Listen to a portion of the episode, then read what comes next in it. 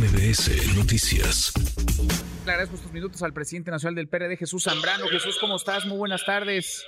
Manuel, muy buenas tardes. Gusto saludarte a tus órdenes. Gracias, eh, muchas gracias como siempre por platicar con nosotros. Pues el primer acto, digamos, público en el que aparece Xochil Gálvez luego del mensaje anoche de Beatriz Paredes, porque tuvo un evento por la tarde en Santa Fe tras la declaratoria de Alejandro Moreno Cárdenas, pero después de que Beatriz Paredes diera un paso al costado, lo tiene Xochil Gálvez hoy con ustedes en el, en el PRD. ¿Cómo, ¿Cómo la viste? Jesús es de facto ya la candidata, precandidata única a la presidencia del Frente Amplio por México.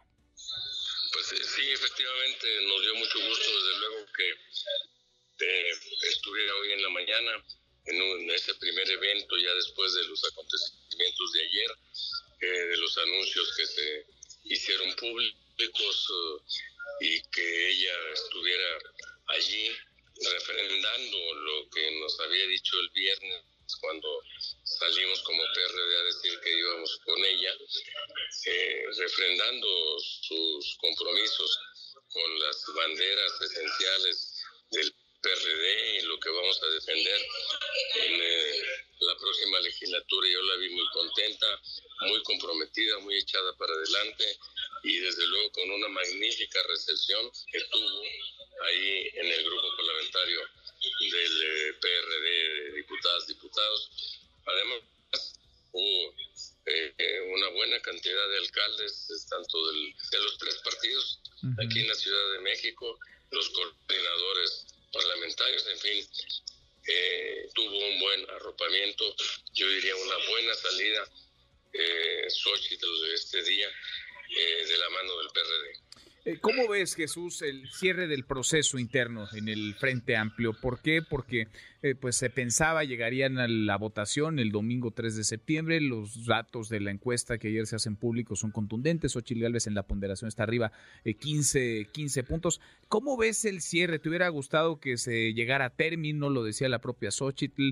¿Esto no lastima desde tu óptica eh, lo que se organizó para definir a quién será el aspirante presidencial o sí?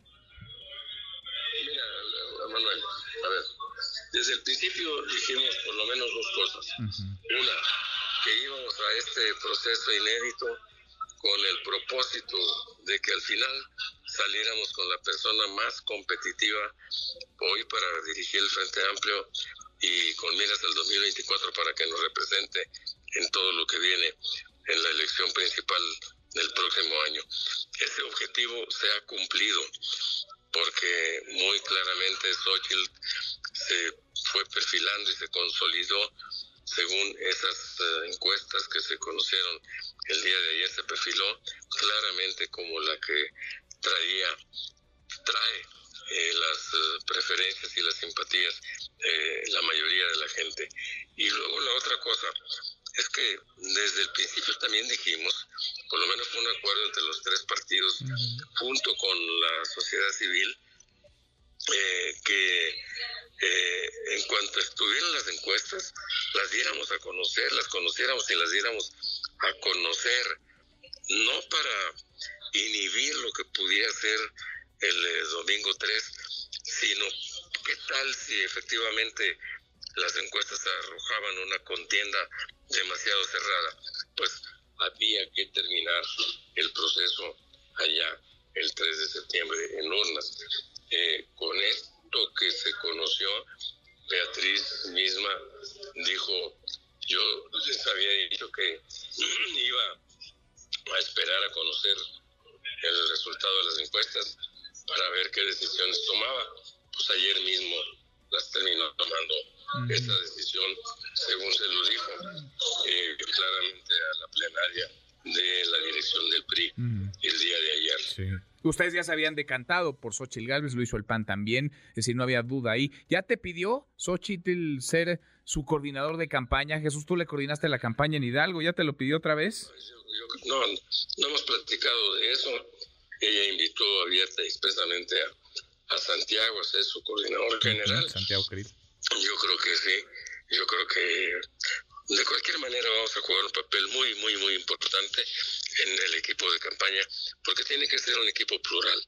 Xochitl, como ella misma nos lo dijo en algún momento, y hoy con su presencia en la plenaria del PRD, eh, no puede ser una candidata pintada de azul, tiene que ser una candidata policromático, de los colores del Frente Amplio. ¿Todavía hay chance de que Movimiento Ciudadano se sume, Jesús, o lo ves imposible? Porque hay una fisura, parece ya boquete en MC, Enrique Alfaro, el gobernador que aporta uno de cada tres votos al Partido Naranja, eh, ya agarró sus cosas y, se va o se irá, ha dicho. Eh, ¿Hay espacio para Movimiento Ciudadano? ¿Hay espacio para líderes de Movimiento Ciudadano que decidan romper? Tomar la decisión como eso, como partido, de participar junto con el Frente y si no, yo estoy seguro que por lo menos, que no es poca cosa como lo acabas de decir, con Alfaro caminemos de la mano. Mm, bueno, pues lo, lo veremos. Jesús, te agradezco como siempre, gracias por platicar con nosotros.